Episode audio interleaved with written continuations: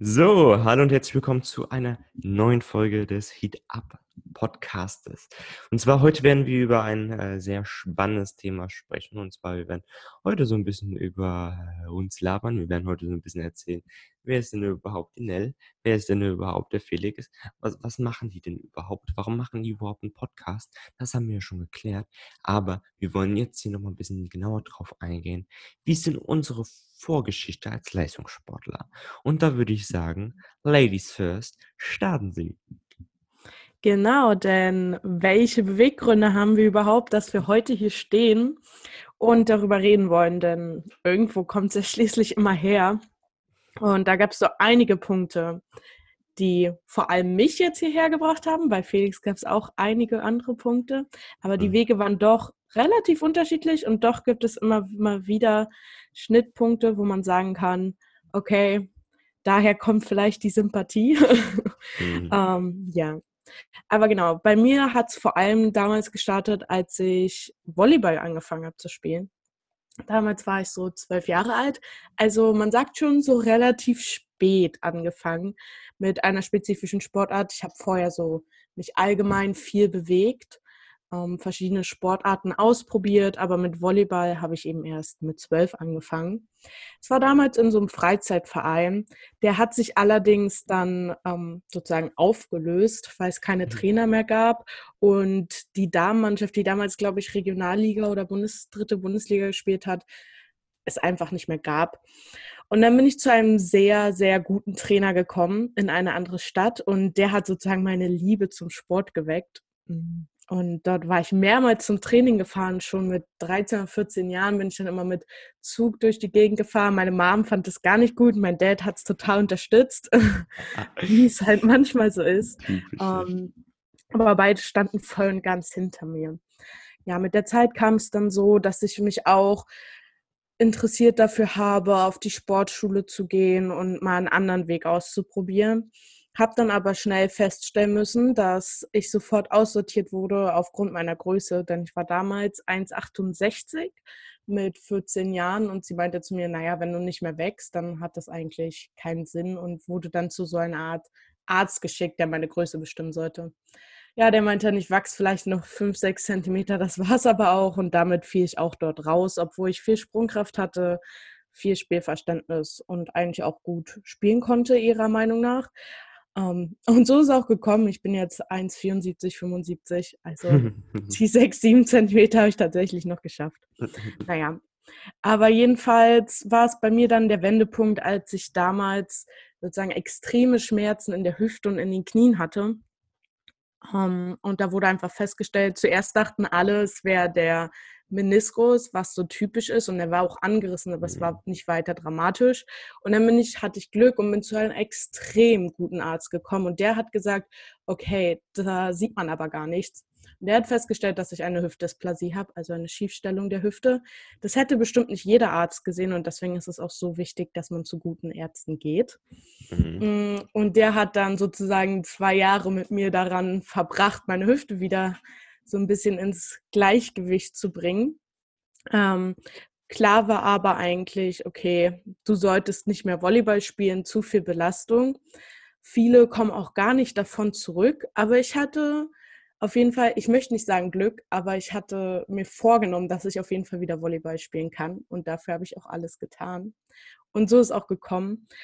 Allerdings wusste ich nicht so ganz, was ich tue, habe dann nochmal einen Kreuzbandriss erlitten und war so erstmal dann drei, vier Jahre aus dem Sport raus, was natürlich auch viele Herausforderungen mit sich bringt. Aber ich habe die Zeit genutzt, denn ich dachte mir, okay, jetzt willst du nicht, dass das nochmal passiert. Habe extrem viel Zeit darin investiert, mich zu belesen, mich weiterzubilden, herauszufinden, okay, was brauche ich, um mich nicht wieder zu verletzen? Was brauche ich, um wieder in Topform zu kommen?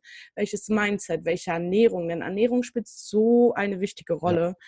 auch bei Verletzungen. Das ist richtig krass und eben auch, ähm, wie muss ich trainieren außerhalb des Trainings, um eben in Topform zu sein und Verletzungen zu vermeiden. Denn ich hatte jetzt auf beiden Seiten, sowohl rechts als auch links, ähm, schon Gelenksverletzungen, die auch gar nicht so leicht waren sozusagen, sondern extreme Gelenksverletzungen, wo viele sagen, okay, es könnte das Ende eines Sportlers sein. Aber ich wollte unbedingt zurück. Und was mich auch extrem gechallenged hat, war, dass ich nebenbei so ein bisschen als Trainerin angefangen habe und einfach wollte, dass das eben den Leuten, die ich trainiere, nicht passiert. Und deswegen habe ich angefangen, mich extrem mit Athletik, Ernährung, Mindset und Regeneration auseinanderzusetzen. Und über den Weg bin ich auch so ein bisschen mit Felix zusammengestoßen, der mittlerweile einen ganz anderen Weg geht als ich, denn ich selber bin noch sehr aktiv im Sport, ähm, auch im Volleyball und auch als Trainerin. Ähm, Felix ist heute in einem ganz anderen Bereich aktiv, aber auch definitiv ein sehr guter darin und ich bin gespannt auf seine Story. Dankeschön für die Einleitung. Ähm, äh, yes, also bei mir ist es so, ich bin äh, nicht mehr im aktiven Sport unterwegs, also das heißt nicht mehr im Leistungssport. Ähm, ich mache das jetzt eher nur noch hobbymäßig oder eher gesagt, also ihr wisst, wie, man, wie, wie wir das bezeichnen. Ähm, der Punkt ist der bei mir gewesen, wie bin ich gestartet? Ich habe so sehr viele Sportarten schon mal durchgemacht. Ich bin von A bis Z durchgegangen, ähm, aber sind nur wirklich zwei Sportarten bei mir so richtig eingeschlagen. Das war einmal Tennis und das war Hockey. Diese beiden Sportarten habe ich einfach geliebt, wirklich richtig geliebt. Ähm, ja. Und ich habe angefangen, Tennis zu spielen noch früher, als ich angefangen Hockey zu spielen. Aber beides habe ich über mehrere Jahre gemacht. Besonders im Hockey war ich dann auch in unterschiedlichen ähm, ja, hier Leistungsprogrammen unterwegs. Das heißt, ich habe einmal ganz normal gespielt, also auf einem normalen, gegen normale Gegner. Dann habe ich auch im äh, deutschlandweiten, eher gesagt gegen deutschlandweite Gegner gespielt, habe um die Hessenmeisterschaft gespielt und, und, und. Und äh, das war eine sehr, sehr, sehr, sehr geile Zeit, die ich dort hatte. Nur mich hat eine Sache immer wieder so plagt, würde ich sagen. Es war, wie es bei der Nell war, leichte Verletzungen, war es bei mir ähm, viel mentale Sachen. Ich war nämlich zu dieser Zeit, als ich so 12, 13 Jahre alt war, äh, nicht unbedingt ähm, dem besten mentalen Schiff unterwegs, nenne ich es jetzt einfach mal. Und da hatte ich halt einfach ein paar Probleme, die dafür gesorgt haben, dass ich auch in einer gewissen Weise an mir selbst gezweifelt habe, ob ich denn überhaupt ein so guter Spieler bin. Und ich habe auch einen Trainer gehabt, der hat halt nicht meine Sprache gesprochen. Und ich glaube, das kennen auch die einen oder anderen von euch, wenn ihr einen Trainer habt, der zwar das Beste für euch als Person will, aber einfach nicht die Sprache spricht, die ihr von dem braucht. Und manchmal seid ihr so blauäugig, dass ihr das auch nicht mehr seht, dass er euch helfen, oder Sie, Sie doch, ihr seht, ähm, dass der Trainer euch helfen will. Ihr denkt, der hat dann irgendwas gegen euch, aber der will eigentlich nur, dass ihr noch mehr Gas gebt und dass ihr eigentlich noch besser werdet und dass ihr abgehärteter werdet. Bei mir war das genau der Fall, nur ich konnte damit einfach nicht umgehen zu diesem Zeitpunkt. Heute ist es anders. Mhm. Und zusätzlich kam halt auch die Ernährung. Ich habe Sport gemacht. Ähm, ich hatte, ich glaube, auf fünfmal die Woche, wenn es mich jetzt nicht täuscht, äh, Training, also in diesen beiden Sportarten, weil ich habe das parallel ja. gemacht, äh, also Tennis und Hockey, und habe trotzdem zugenommen weil ich halt abends mich einfach vollgehauen habe. Nach dem Training habe ich mich vollgehauen. Ähm, teilweise, also natürlich erstmal mit normalem Abendbrot, ja. Auch wo das schöne Brot noch serviert wurde. Nell weiß schon warum, äh, Brot so unglaublich gut ist. ähm, und dann hat auch oft noch irgendwie Süßigkeiten. Und da wurde ich in dieser Zeit einfach ein bisschen moppelig, obwohl ich so viel Sport gemacht habe. Und deshalb, ich hatte keine Ahnung von Ernährung, ich hatte keine Ahnung richtig vom Mindset. Und dann kamen auch noch so kleinere Verletzungen hinzu. Dann mal so, dass dann irgendwie das Schienbein, äh, hier, hier, äh, die Leiste so ein bisschen gezerrt war. Dann konntest du kein Tennis, also nicht das Rutschen, weil mhm. es extrem weh getan hat. Man konnte nicht richtig joggen beim ähm, Hockey. Und das waren halt einfach Sachen, die mich extrem zurückgeworfen haben. Und ich dann zum Beispiel auch angefangen habe, mich den, mit den einzelnen Bereichen zu beschäftigen. Gerade mit Ernährung. Gott sei Dank war meine Mama auf dem Trichter schon sehr drauf, aber sie war mir da ein bisschen zu extrem in dem Bereich schon drin. Also das heißt, ihr kennt das sicherlich. Ihr seid jetzt gerade am Startpunkt von einer Sache und ihr kennt eine Person, die schon ziemlich weit fortgeschritten, aber dieses Fortgeschrittene ist zu weit für euch persönlich. Genauso war es bei mir. Und dann habe ich angefangen, mir die Sachen anzueignen. Nur Ernährung, das ist ja nicht so, dass es da nur eine Meinung gibt, sondern da labert ja jeder über irgendwas anderes. Und das war für mich ein Riesenproblem, weil ich musste erstmal finden, was ist denn jetzt richtig und was ist denn jetzt falsch? Ja. Wo, wo finde ich jetzt überhaupt richtige Informationen? Auf wen kann ich überhaupt hören? Und das war halt so ein Try and Error und Ausprobieren, bis ich dann an diesen Punkt gekommen bin, dass ich in etwa wusste, wie ich mich richtig ernähre. Und bei mir war das so, vom Dreivierteljahr habe ich dann nochmal eine, also von jetzt haben wir Standpunkt 8 August 2020, das heißt von Dreivierteljahr war äh, Dezember, glaube ich, äh, 2019, habe ich dann nochmal eine Nachricht bekommen, dass du gewisse Lebensmittel überhaupt nicht essen solltest. Und das war ein großer Bestandteil. Ich, wir gehen heute hier nicht drauf ein, das ist nochmal eine andere Folge. Aber das war für mich selbst, für eine Person, die sich über Jahre damit beschäftigt hat, sehr interessant. Deshalb auch ein kurzer Advice an euch da draußen. Wenn ihr denkt, ihr seid gut, ihr schätzt euch nie, weil ihr könnt immer noch was lernen. Wie das Nell zum Beispiel schon angesprochen hatte. Gerade in den Bereichen Mindset und Ernährung safe. Aber gerade in der Athletik und Regeneration, da lernt ihr nie aus. Da könnt ihr immer etwas Neues lernen, weil das ist so ein großer Bereich, der einfach so wenig behandelt wird. Und jetzt da habe ich gestartet, mich mit den ganzen Themen zu beschäftigen. Wusste dann auch alles. Super gut, okay. Nur mein Trainer beim Hockey hat mich dann einfach dazu verleiten lassen, dass ich aufhöre, weil ich einfach keinen Bock mehr auf diesen Sport hatte. So. Ich weiß aber selbst heute, dass es mein Problem war, dass ich einfach nicht diese mentale Mhm. Stärke hätte oder hatte, um dem wieder zu stehen und auch verstehen zu können, was er mit mir wollte. Und das ist gerade so ein Punkt, den müsst ihr als Sportler haben. Nicht nur, dass ihr mit euren Trainer klarkommt, sondern auch so in Stresssituationen. Ihr habt zum Beispiel, ihr kriegt den Ball, egal ob es jetzt im Hockey ist, im Fußball ist ähm, oder im Handball ist oder auch im Basketball ist oder im Volleyball ist oder im egal welcher Sportart es ist. Eure ganze oder die ganze Aufmerksamkeit des Publikums geht auf eure Person. Und dann fangt ihr schon an, an euch selbst zu zweifeln. Kriege ich das hin? Wie wird das ablaufen? Funktioniert das? Hm, ich weiß ja nicht. Und genau das ist halt einfach tödlich. Zweifelt nie an euch selbst. Und meine Story war halt so, dass ich dann mit Hockey aufgehört habe, dass ich mit Tennis dann nach einer kurzen Zeit auch aufhören musste, weil ich dann eine Knieverletzung hatte, die nach fast vier Jahren jetzt wieder aufgetreten ist, Yes. weil ich sie einfach Krass. nicht gut behandelt habe. Und das ist halt Mhm. das Krasse daran. Und deshalb, also jetzt war jetzt mal die Story Felix Richter als äh, Sportler mal kurz zusammengefasst. Ähm, bei Nell war es ein bisschen krasser, aber gerade bei solchen Sachen geht es nicht darum, ja, wer hatte die krassere Story? Nein, es geht darum einfach, was hast du für eine Story? Weil wir erzählen diesen Stories, damit ihr euch besser, äh, ja, authentisch, nee, wie heißt es nochmal? Äh, dass wir authentischer sind und dass ihr euch besser mit uns identifizieren könnt.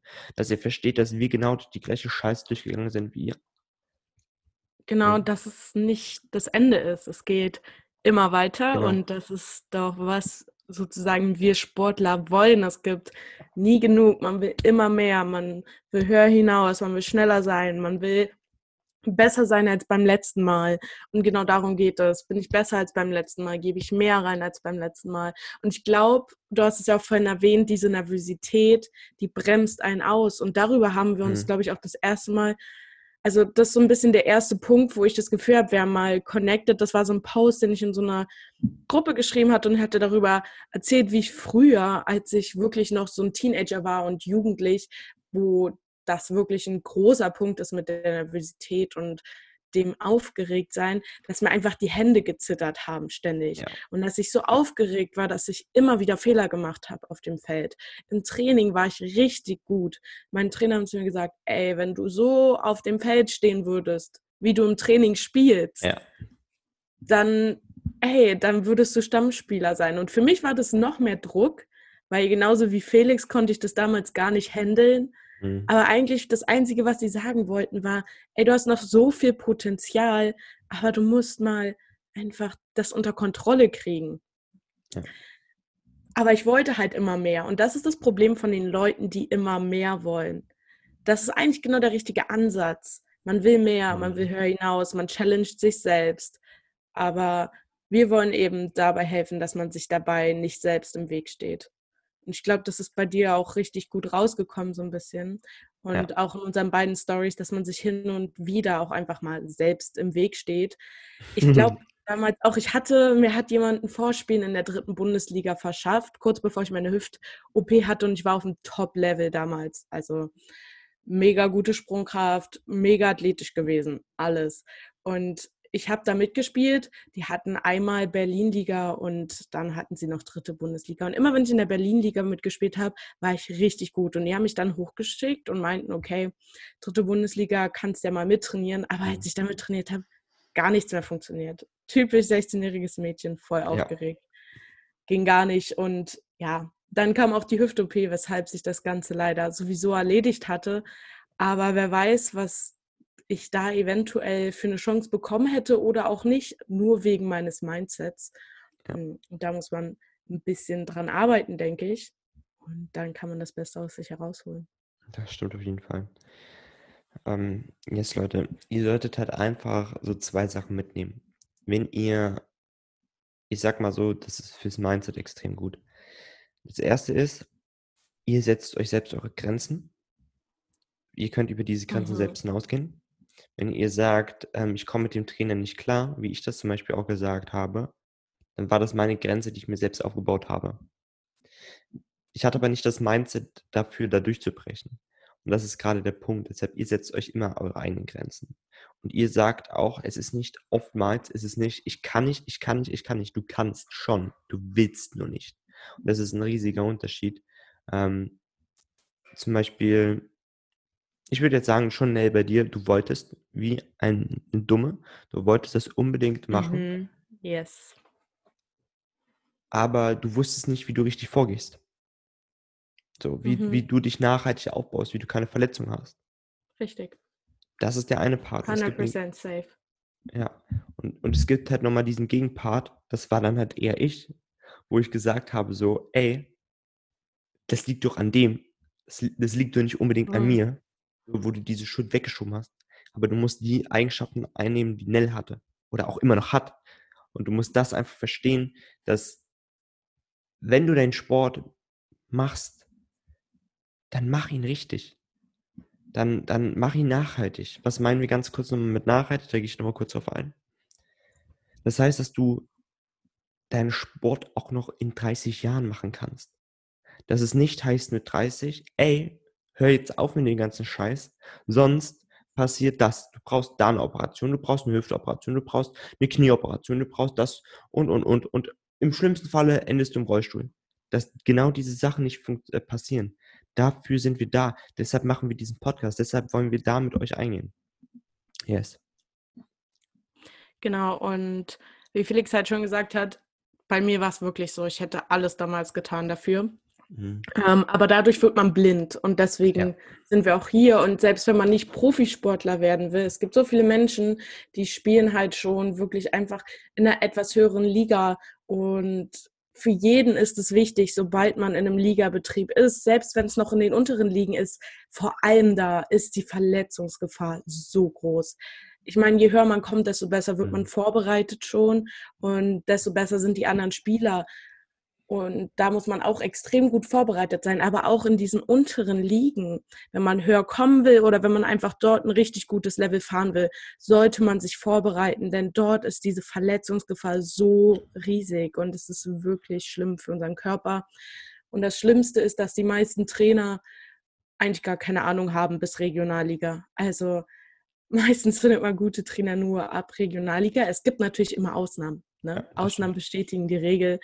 Aber ich habe so viele Trainer gesehen, wo ich die Spieler spielen sehen habe und ich habe einfach nur gesagt, wenn ihr so weiterspielt, ihr seid jetzt 20 oder 15, in 10 Jahren ist eure Schultermanschette kaputt oder so.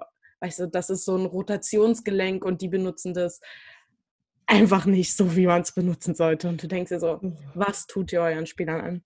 Und genau darum geht es, ähm, einfach Verletzungsrisiko zu minimieren, Gelenke richtig zu benutzen, Verletzungen vorzubereiten oder den Körper vorzubereiten, zu präventionieren, damit Verletzungen nicht passieren. Yes, safe. muss gerade nur so lachen, das sage ich ganz kurz nur zum Schluss. als du Rotatorenmanschette erwähnt hast. Äh, die, die meisten Leute wissen nicht mal, wo die ist. Frag jemand ins Fitnessstudio rein und frag jemand. Ganz kurzer Fun Fact. Wenn ihr viel Bankdrücken macht und eure Rotatorenmanschette nicht trainiert, habt ihr irgendwann ein Problem. Aber gut, Leute. Ähm, das war's mit der heutigen Folge. Ähm, wer ist Nell? Wer ist Felix? Ich hoffe, euch hat die Podcast-Folge gefallen.